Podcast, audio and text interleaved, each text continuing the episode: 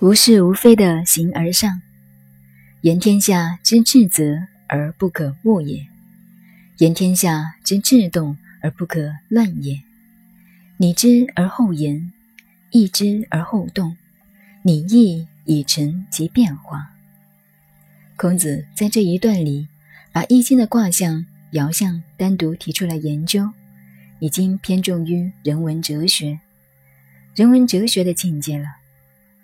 后世研究《易经》有所谓两派六大宗的说法，也就是从这里来的。言天下之至则而不可不也。古人看到宇宙的奥秘，就形而上而言。当然，这个奥秘无所谓丑，也无所谓美，也没有什么可怕不可怕，也没有什么神秘不神秘的。天地间任何事物。背后都有这一层奥秘，这个奥秘就是泽。对于这个天地间那么幽深渺远的大奥秘，而不可悟也，没有那么烦乱复杂，不必烦心。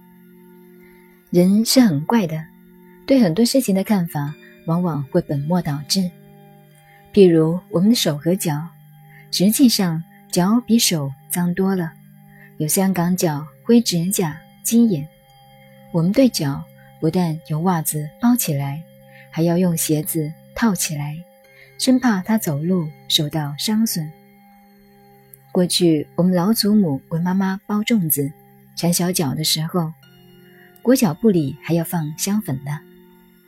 脚是最臭的，我们却把它保护的那么好，而我们的五官、眼睛、耳朵。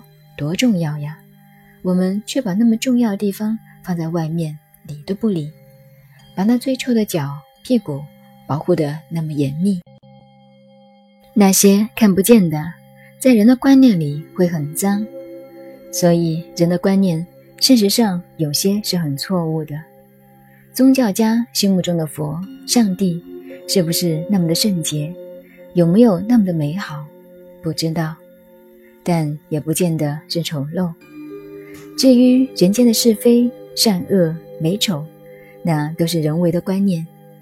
形而上没有这些观念，形而上的是无是非、无善恶、无美丑。但是宇宙的奥秘是有这个东西，它能善能恶，能美能丑，能是能非。不过你不能用人的意识去分别它。所以说，而不可恶也。言天下之至动而不可乱也。宇宙万物生命的功能永远在动。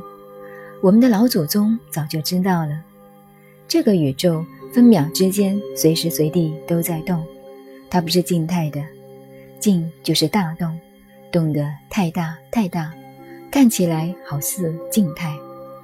事实上，宇宙间没有静态的东西。譬如我们这个地球明明在动，但是我们感觉不出来它在动，以为它是静态的，等于我们坐在火车里，不晓得车子在动，只看到外面的景物在动，因为我们本身在动中而不知道，所以言天下之至动而不可乱也。动中有静是人文文化的观念，动中。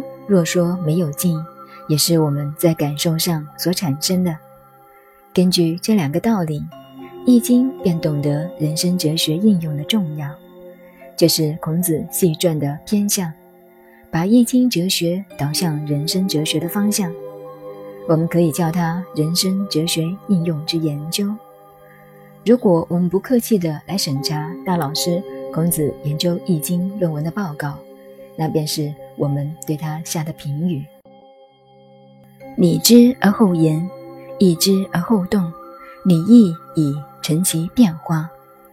卦象是比较而来的，等于我们拿照相机看准确了哪个方向一照，这就是拟之。卦象的作用就是这样。意之就是讨论研究，研究结果才能找出人生行为的法则。拟议就是讨论，研究后把结果构成一个图案，说明宇宙物理的道理、人生的道理。这就是理义以成其变化。所以，我们懂得《易经》的象数之学，就可以了解宇宙万事万物变化的道理和奥秘了。下面，孔子引证《易经》的卦辞来加以发挥。